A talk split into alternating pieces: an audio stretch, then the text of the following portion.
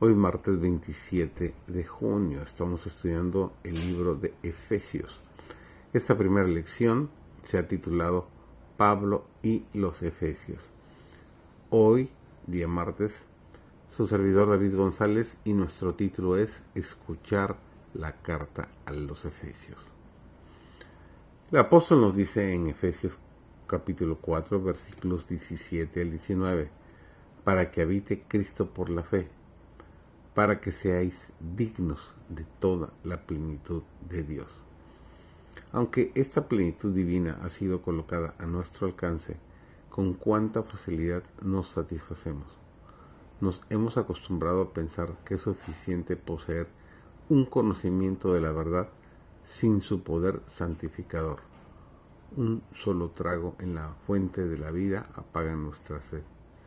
No regresamos a beber vez tras vez pero esto no está de acuerdo con el pensamiento de Dios. Nuestras almas deberían experimentar constantemente sed por el agua de la vida. Nuestros corazones deberían andar siempre en busca de Cristo, anhelosos de tener comunión con Él. Es el hambre y la sed de justicia lo que nos hará recibir una medida llena de su gracia. Enoch caminó con Dios. Pero ¿cómo obtuvo esta dulce comunión? Fue manteniendo continuamente pensamientos de Dios delante de sí. Al salir y al entrar, sus meditaciones se concentraban en la bondad, la perfección y la hermosura del carácter divino. Y al ocuparse de esto fue transformado a la gloriosa imagen de su Señor porque es mediante la contemplación como somos cambiados. No es solamente el privilegio, sino también el deber de todo cristiano mantener una íntima unión con Cristo y tener una rica experiencia en las cosas de Dios. Entonces, su vida será fructífera en buenas obras, dijo Cristo.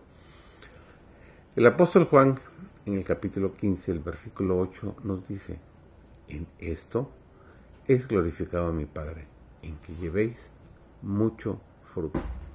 Cuando leemos acerca de la vida de hombres que han sido eminentes por su piedad, a menudo consideramos su experiencia y sus conquistas como muy fuera de nuestro alcance. Pero este no es el caso. Cristo murió por todos y se nos asegura en su palabra que Él está más dispuesto a dar su Espíritu Santo a los que se lo piden que los padres terrenales a dar buenas dádivas a sus hijos. Los profetas y apóstoles no perfeccionaron caracteres cristianos por milagro. Ellos utilizaron los medios que Dios había colocado a su alcance. Y todos los que desean aplicar el mismo esfuerzo obtendrán los mismos resultados. En su carta, el apóstol a los hermanos de Éfeso les presenta el misterio del Evangelio. Esto en el capítulo 6 y el versículo 19, las inescrutables riquezas de Cristo. Y también en el libro de Efesios, también el capítulo 13 y el versículo 8. Y de esa manera les asegura que elevará sus fervientes, fervientes oraciones por su prosperidad espiritual. Que tengas un muy bendecido día martes. Que el Señor te acompañe.